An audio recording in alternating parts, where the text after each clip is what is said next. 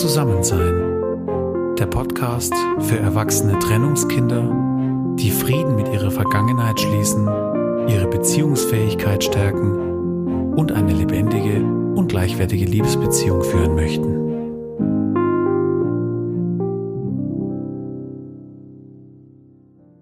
Hallo und herzlich willkommen zu einer neuen Folge von Zusammensein, dem Podcast für erwachsene Trennungskinder.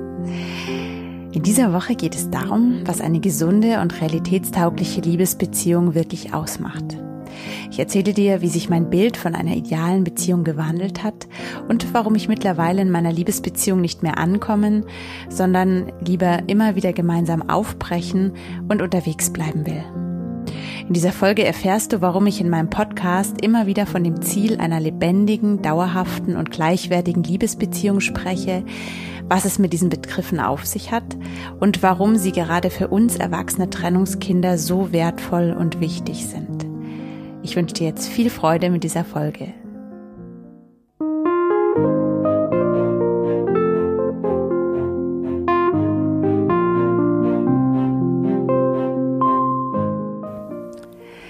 Ganz ehrlich, ich hatte lange Zeit keine Ahnung, wie eine gesunde Liebesbeziehung in der Realität funktioniert. Meine Vorstellungen und Bilder kamen aus Büchern und Filmen, vorzugsweise solchen, wo sich die beiden dann am Ende bekommen und die Hochzeitsglocken läuten zu fulminanter Musik und dann das wunderbare Happy End am Ende aufflimmert. Jo, arg viel weiter habe ich damals nicht gedacht bzw. nicht geträumt. Das Beziehungsprogramm, was ich so verinnerlicht hatte, war in Kürze, es gibt den richtigen und wenn du ihn findest, dann weißt du es, dann spürst du es dann passt es einfach und dann kannst du endlich ankommen. Es klingt ein bisschen naiv, aber ganz ehrlich, das sind so Allgemeinplätze von Beziehungsvorstellungen, die mir immer wieder begegnen. Klar, natürlich in den Medien, aber auch in vielen Gesprächen. Und ich habe die lange Zeit selber nicht hinterfragt. Und dabei sind gerade Fragen, die sich aus diesen Gedanken ergeben, so spannend. Ne? Was bedeutet denn eigentlich Ankommen in einer Beziehung? Was bedeutet eigentlich Ankommen im Leben? Das wird ja oftmals so hochgehalten, ja, vorzugsweise von Eltern oder von der, von der Familie, die das Beste für ihr Kind wollen. Ja, wir wollen, dass du mal ankommst im Leben, in der Beziehung. Aber was bedeutet das denn eigentlich? Oder wann erkennst du den anderen als den Richtigen? Also was muss er haben, was muss er tun, was muss er können, was muss er machen in deiner Vorstellung, um sich als der Richtige oder als die Richtige zu erweisen. Und was bedeutet eigentlich passen? Wann passt es? Was heißt das konkret, dass es passt? Ja, diese Fragen, die habe ich mir erstmal nicht gestellt, sondern bin in meinen Vorstellungen, Idealen, ja, mit, man kann sagen, mit einer großen Portion Naivität und Beharrlichkeit nachgerannt. Oh, bis ich dann immer mehr gemerkt habe, dass an dieser Logik etwas nicht stimmen kann. Ich erinnere hier an die Podcast Folge 2, wo ich dir von meiner Geschichte erzählt habe. Wenn es für mich gepasst hat, dann hat es offensichtlich für den anderen nicht gepasst. Und dieser Mr. Right ist mir real leider auch nie begegnet, sondern immer nur in meinen Träumen. Angekommen in einer Beziehung, geschweige denn in einer Ehe, bin ich auf diesem Weg auch nicht. Sondern ich habe mich da immer fröhlicher beziehungsweise unfröhlicher in so eine Dauerschleife als Single hineingezirkelt. Und als ich dann gemerkt habe, dass ich auf diesem Weg irgendwie nicht zu diesem Ziel komme, eine Beziehung in der Realität zu führen, da habe ich mir immer mehr die Frage gestellt, was denn eigentlich eine reale, qualitativ wertvolle Liebesbeziehung tatsächlich ausmacht.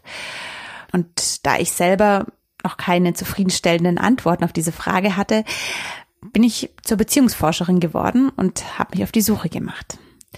Meine Quellen dazu, das waren viele Gespräche mit Menschen oder Paaren, die mir zu Beziehungsvorbildern wurden. Also Paare, die ich beobachtet habe, die aus meinem Umfeld waren, wo ich angefangen habe, ihnen Gespräche zu führen und da einfach mal nachzufragen, ne, was macht diese Beziehung aus, was macht sie gut.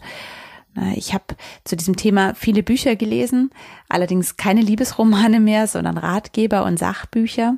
Dann habe ich meine Ausbildung zur individualpsychologischen Beraterin gemacht, habe auch auf diesem Weg ganz viele Erfahrungen gesammelt. Ja, und dann, als ich meine Beziehung zu meinem jetzigen Mann begonnen habe, habe ich auf diesem Weg natürlich auch unendlich viel gelernt. Mittlerweile kann ich sagen, dass ich so drei Qualitätsmerkmale gefunden habe, die ich persönlich sehr, sehr wesentlich finde für eine realitätstaugliche und gesunde Liebesbeziehung. Und diese drei Merkmale heißen Lebendigkeit, Dauerhaftigkeit und Gleichwertigkeit. Und ich möchte jetzt im Folgenden erläutern, was ich damit meine. Fangen wir an mit der Lebendigkeit und der Frage ankommen oder aufbrechen. Du kennst sicherlich auch dieses Bild vom Ehehafen. Da haben wir so dieses Ideal des Ankommens in einer Beziehung verdichtet, würde ich jetzt mal so sagen. Ne? Dieses Happy End, man kommt an in diesen Ehehafen, man kann durchatmen, alles ist gut. Vielleicht kannst du gerade mal in dich hineinspüren, was assoziierst du mit diesem Bild? Ist es vielleicht auch sowas wie Ruhe, Geborgenheit, Sicherheit, Zufriedenheit? Jetzt bin ich da. Wenn wir jetzt in diesem Bild bleiben, dann möchte ich diesem Bild aber jetzt schon ein Zitat gegenüberstellen. Und zwar lautet dieses Zitat, ein Schiff, das im Hafen liegt, ist sicher, aber dafür werden Schiffe nicht gebaut. Das heißt, wir haben hier in diesem Hafen so eine Sicherheit, die eigentlich eher eine vermeintliche Sicherheit ist, wie ich noch gleich verdeutlichen werde. Und demgegenüber diese Art Bestimmung und Berufung von dem Schiff, um im Bild zu bleiben. Ja, was meine ich mit vermeintlicher Sicherheit? Ganz ehrlich, wenn der Ehehafen so sicher wäre, dann dürfte die Scheidungsrate nicht so hoch sein. Also irgendwas scheint da nicht so zu stimmen. Und trotzdem schwirrt dieses Ideal des Ankommens doch sehr hartnäckig in der Gesellschaft rum, würde ich so behaupten. Wenn wir uns jetzt den Mensch anschauen an sich, dann ist der Mensch ja eigentlich ein dynamisches Wesen, ein Wesen, das von Bewegung, das von Entwicklung geprägt ist. Das heißt, in einer Beziehung kommen da auf einmal zwei dynamische Wesen zueinander. Das heißt, von der Logik her müsste jetzt eigentlich ein Gebilde entstehen, was noch viel dynamischer ist als bei einem einzigen. Wenn wir jetzt nochmal zurückgehen zu diesem Bild des Ehehafens, dann und dieser vermeintlichen Sicherheit, ja, dann können wir sagen, wenn wir als Partner uns in diesem Hafen sicher wähnen, dann kann es dazu kommen, dass es so einen Beigeschmack gibt bei dieser vermeintlichen Sicherheit, dass da mit der Zeit so eine Unzufriedenheit entsteht, weil wir eben diese Lebendigkeit, diese Dynamik nicht leben können in dieser Form. Und da kann es tatsächlich sein, dass in einer Beziehung Langeweile aufkommt, dass die Sinnfrage aufkommt, so eine gewisse Unruhe, so ein gewisser Bewegungsdrang, weil einfach die Berufung von einem Menschen eine andere ist. Die ist Entwicklung.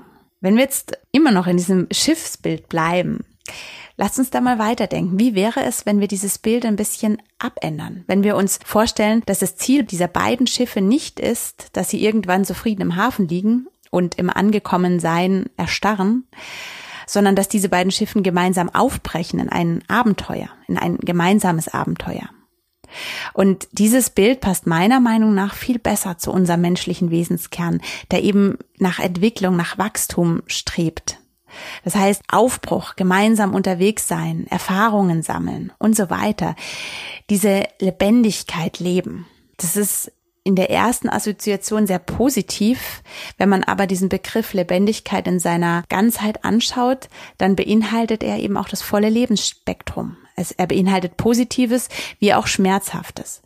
Es gibt auch negative Facetten. Wir haben da auch immer ein gewisses Risiko. Wenn sich jeder weiterentwickelt, dann besteht logischerweise die Gefahr, dass die Wege vielleicht irgendwann auseinanderführen könnten. Oder dass Zeiten entstehen, in denen man sich nicht zu nah ist, in denen man den anderen vielleicht nicht so gut versteht und in denen man sich weit entfernt voneinander fühlt.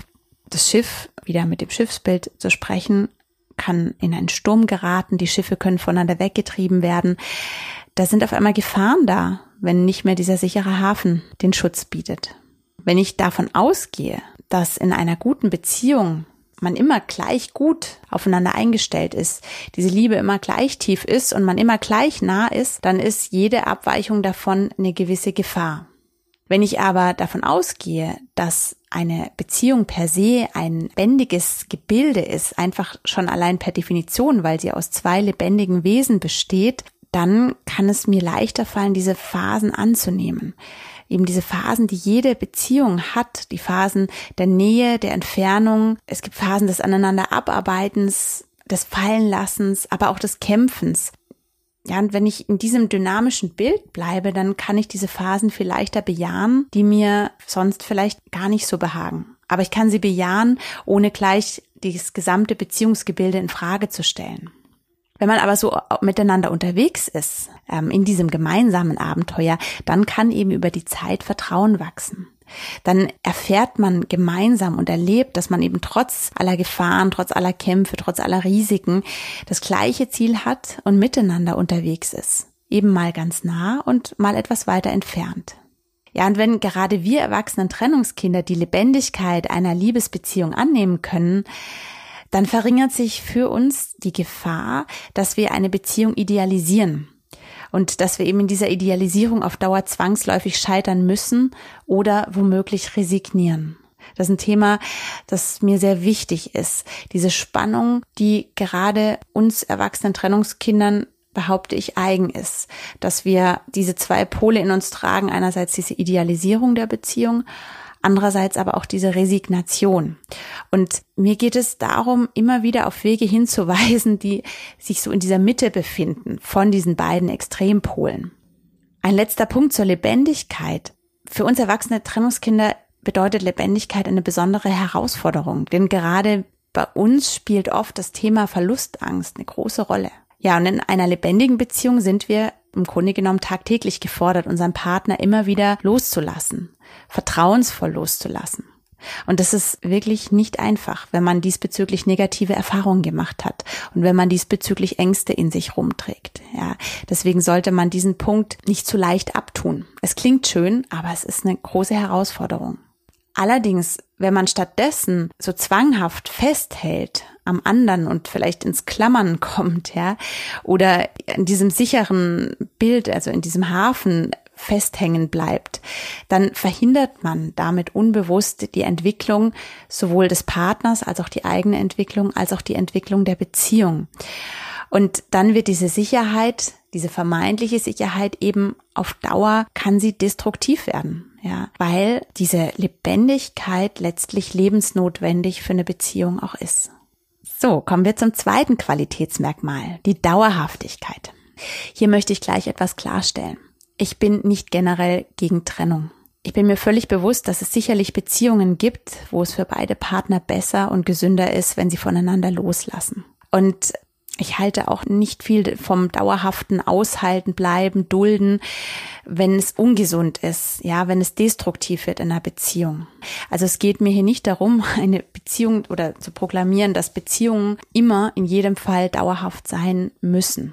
Ihr kennt sicherlich auch in eurem Umfeld Beispiele von Paaren, die jahrzehntelang beieinander ausgehalten haben, die aber mehr oder weniger nebeneinander hergelebt haben. Und das spürt man von außen da ist wenig positive Ausstrahlung und diese Paare vermitteln jetzt gerade nicht eine große Lust, in diesem Sinne eine Beziehung zu führen. Es gab sicherlich Zeiten in meinem Leben, da war ich da auch in dieser Idealisierung gefangen. Also, dass ich dachte, es muss unbedingt sein. Also, Beziehung, wenn man nur hart genug arbeitet, dann kann man zusammenbleiben. Auch hier hat sich mein Bild gewandelt. Ich glaube, dass es sehr, sehr wichtig ist, die Trennungsgründe zu prüfen und wirklich gut hinzuschauen, aus welchen Gründen will ich da weg von meinem Partner. Er triggert er was in mir, was in Wirklichkeit vielleicht viel mehr mit mir selber zu tun hat als mit ihm. Wenn es so ist, dann werde ich damit in meiner nächsten Beziehung genau so wieder konfrontiert werden letztlich. Beziehungsweise bin ich der Überzeugung, dass eben nur eine Trennung im Frieden und Liebe auf Dauer eine tatsächliche Trennung oder ein tatsächliches Loslassen auch möglich machen. Ja, sonst ist es oft so eine Art unbewusstes Festhalten, dadurch, dass man dem anderen was nachträgt. Wenn man da genau hinguckt, dann ist es im Grunde oft wie so ein Gefangenbleiben. Das werdet ihr auch merken. Das hört man recht schnell, wenn Menschen immer wieder davon erzählen. Ja, wenn da immer wieder was hochkommt und aufgewärmt wird, dann ist es keine saubere Trennung, würde ich sagen, weil man letztlich doch noch an was festhält wenn ich jetzt gleich zurückkomme zu diesem Thema Dauerhaftigkeit, zu diesem Qualitätsmerkmal, dann ist das auf jeden Fall ein hoher Anspruch, sowohl diese Dauerhaftigkeit, wie eben, wenn man merkt, eine Trennung ist doch besser, diese Trennung in Frieden und in Liebe, den ich nicht zu leicht abtun möchte. Und trotzdem ist es mir wichtig, hier einmal ganz klar darauf hinzuweisen, meine Position auch zu diesem Thema Trennung. Es wurde nachgewiesen, dass eine Beziehung beziehungsweise eine Ehe verschiedene Phasen hat. Und hier gibt es unterschiedliche Modelle dazu. Im Endeffekt haben immer wieder auch Psychologen bewiesen, dass quasi eine Beziehung ein dynamisches Gebilde ist, das aus verschiedenen Stufen besteht. Es gibt so ein Fünf-Stufen-Modell, das spricht davon, dass zunächst die Phase der Verliebtheit kommt, dann die Phase, in der die Verliebtheit verschwindet, dann die nächste Phase, in der Gegensätze bekämpft werden. Dann kommt die Phase des Ich, Du, Wir, wo quasi diese Abgrenzungen und dieser gemeinsame Raum geklärt ist. Und die letzte Phase, die oft betitelt wird als dieses beieinander zu Hause sein. Mir gefällt dieses Modell sehr gut, weil ich tatsächlich fest daran glaube, dass am Ende einer Partnerschaft diese Phase der Reife kommt. Ich mag dieses Bild der Ernte, ne? wenn man sich überlegt, man sät, man bearbeitet den Acker, man, man schafft das so viel und dann am Ende kommt auf einmal diese Ernte. Und auch da hoffe ich sehr, dass du in deinem Umfeld Paare hast, wo du das schon erlebst. Also ich habe es und ich bin immer wieder fasziniert. Da ist so eine tiefe Vertrautheit, eine Dankbarkeit, auch eine Gelassenheit, ja, die haben so vieles miteinander erlebt, durchlebt, die sind gemeinsam gewachsen. Die haben oft unglaubliche Schicksalsschläge auch miteinander erlebt. Aber am Ende ist dann ja eine ganz tiefe Dankbarkeit und tiefer Frieden da. Und diese Paare genießen dann ihre Beziehung. Und wenn du solche Paare hast, du wirst es wissen, weil sie strahlen es aus. Sie strahlen es wirklich nach außen.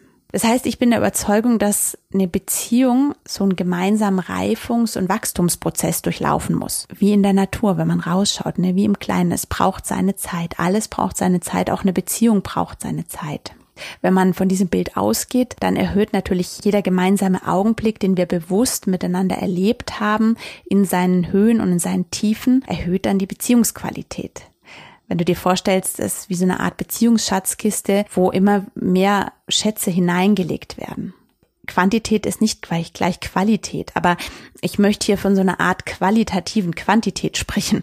Also vergleichbar mit einem guten Wein, der seine Reifezeit braucht, um sein volles Aroma zu entfalten. Deswegen ist Dauerhaftigkeit meiner Meinung nach ein wertvolles Qualitätsmerkmal einer qualitativ guten Beziehung, wenn die Dauer mit Qualität gefüllt wird. Nun der dritte Punkt, das letzte Qualitätsmerkmal, das ich heute anführen möchte, das ist die Gleichwertigkeit. Ja, was meine ich damit? Was meine ich mit Gleichwertigkeit? Augenhöhe. Das heißt, jeder hat den gleichen Wert. Das ist eine Beziehung, die ist auf Augenhöhe, da gibt's kein Machtgefälle. Stell dir eine Linie vor und beide Partner stehen auf dieser Linie, auf der gleichen Linie und schauen sich in die Augen. Das klingt in der Theorie logisch, in der Praxis ist es aber alles andere als selbstverständlich, dass Partnerschaften wirklich auf Augenhöhe stattfinden. Das war mir vor meiner Ausbildung zur individualpsychologischen Beraterin ehrlich gesagt nicht so bewusst. Wenn man mal tiefer in Beziehungen reinschaut und in den Lebensstil, der sich da so offenbart und in die Beziehungsmuster, die da entstehen, dann ist oft ein, wenn auch nur leichtes, aber wahrnehmbares Machtgefälle vorhanden. Das muss nicht immer ein offener Machtkampf zwischen beiden sein, sondern es kann manchmal auch ganz subtil stattfinden. Ja, warum rutschen wir in unseren Beziehungen unbewusst so schnell in Machtgefälle? Ich möchte hier einen kleinen Ausflug mit euch machen in diesen individualpsychologischen Kontext. Und zwar geht es hier um die Individualpsychologie nach Alfred Adler. Der ist eben Tiefenpsychologe. Und ein wichtiges Wesensmerkmal des Menschen ist seiner Meinung nach, dass der Mensch ein Gemeinschaftswesen ist, sprich ein soziales Wesen. Und der Mensch ist von Natur aus gleichwertig. Und jeder Mensch ist im Grunde immer darauf aus, seine Grundbedürfnisse nach Sicherheit und Bedeutung zu sichern. Die braucht jeder Mensch. Sicherheit und Bedeutung sind ganz wichtig. Und was der Mensch auf jeden Fall verhindern möchte, ist, dass er in einen Minderwert hineinrutscht. Also wenn du dir wieder diese Linie vorstellst, dass er quasi unter diese Linie rutscht. Das Minderwertigkeitsgefühl an sich, das mag die menschliche Seele überhaupt gar nicht. Und wenn es eben reinrutscht, dann versucht es mit allen Mitteln da wieder rauszukommen. Und diese Gefahr ist in Partnerschaften nun recht hoch, dass eben ein Partner den Minderwert des anderen triggert. Das liegt daran, dass der Partner oft der Mensch ist, der uns innerlich am nächsten ist, der, den wir am nächsten an uns ranlassen. Das heißt, beim Partner sind wir oft am verletzlichsten, ja. Und dann passiert oft Folgendes, dass quasi der Partner einen triggert, man rutscht ins Minderwertsgefühl und weil die Seele da partout nicht drin bleiben will, die will ja da wieder rauskommen, schießt sie quasi übers Ziel hinaus. Das heißt, sie schießt über die Linie drüber, landet nicht mehr im Gleichwert, sondern in der sogenannten Überkompensation. Und auf einmal steht sie über dem anderen. Und auch da ist natürlich keine Augenhöhe möglich. Das Ganze passiert unbewusst und eben meistens in Konfliktsituationen, sprich in Triggersituationen. Das ist in gewissem Maße völlig normal. Schwierig wird es eben, wenn es den Partnern dann dauerhaft nicht gelingt, wieder auf diese Ebene der Augenhöhe zu kommen. Es gibt Beziehungen, tatsächlich viele Beziehungen, wo das ein unbewusster Dauerzustand ist, dass eben keine Gleichwertigkeit vorhanden ist. Dass einer über dem anderen steht, also dass da ein Machtgefälle vorhanden ist, entweder subtil oder ganz offensichtlich. Es kann auch sein, dass die Partner beständig um diese diese Macht rangeln. Ja, also das ist dann wie eine Wippe, wo man eigentlich so gegenseitig gegeneinander kämpft und immer wieder damit beschäftigt ist, nach oben zu kommen und den anderen runterzudrücken diese Art der Beziehung, die können tatsächlich auch funktionieren. Und hier sind wir beim Thema Abhängigkeiten, Co-Abhängigkeiten und so weiter. Das ist ein weites Feld. Aber sie sind eben auf Dauer nicht sehr gesund und kosten unendlich viel Energie. Das ist spannend, dieses Feld, weil ich da gerade durch meine Beratungstätigkeit immer mehr reingucken kann und wirklich überrascht bin, dass tatsächlich der häufige Dauerzustand in einer Beziehung eben nicht die Gleichwertigkeit ist. Und gleichzeitig ist diese Gleichwertigkeit, wenn wir lernen, die zu leben, dann strahlt auch das wieder aus. Wenn ich in meiner, in meinem Wesen, in meiner Rolle dem Nächsten in Gleichwertigkeit begegne, dann strahlt es auch wieder aus. Und dann entspannt es. Ja, Gleichwertigkeit entspannt. Das heißt eben, um das Ganze abzuschließen, aus meinen eigenen Erfahrungen in meiner Beziehung, aber eben auch in meiner Arbeit als Beziehungsberaterin wird mir immer deutlicher, dass diese dauerhafte Gleichwertigkeit wirklich ein kostbares und stabiles Fundament für eine lebendige Beziehung ist und dass diese Gleichwertigkeit nicht unterschätzt werden darf. Gerade auch bei uns erwachsenen Trennungskindern nicht.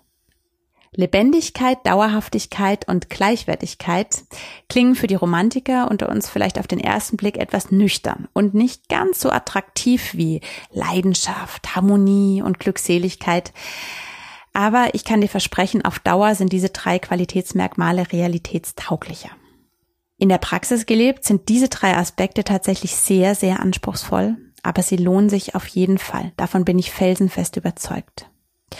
Und gerade für uns erwachsene Trennungskinder, die wir vielleicht keine konkreten Beziehungsvorbilder in unserer Herkunftsfamilie hatten und daher manchmal Gefahr laufen, uns in Idealen und in Träumen zu verlieren, so wie ich das ja auch früher gemacht habe, gerade für uns erwachsene Trennungskinder lohnt es sich besonders, sich mit diesen drei Aspekten auseinanderzusetzen, weil sie eben eine stabile und wertvolle Grundlage für eine Liebesbeziehung sind.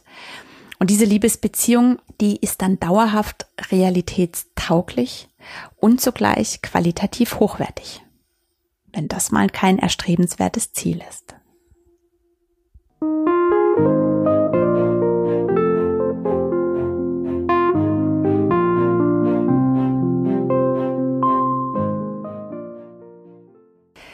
Jetzt weißt du, warum ich in meinem Podcast immer wieder von dem Ziel einer gleichwertigen, lebendigen und dauerhaften Liebesbeziehung spreche, was es mit diesen Begriffen auf sich hat und warum sie gerade für uns erwachsene Trennungskinder so unendlich wertvoll sind.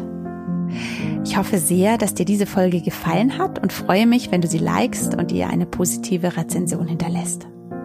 Auch diese Woche möchte ich dich wieder bitten, den Podcast in deinem Umfeld weiter zu empfehlen und ihn zu teilen, damit er immer mehr erwachsene Trennungskinder erreichen kann und natürlich auch all die, die sich für dieses Thema interessieren, zum Beispiel auch Partner von erwachsenen Trennungskindern, Eltern von erwachsenen Trennungskindern und einfach auch so Interessierte.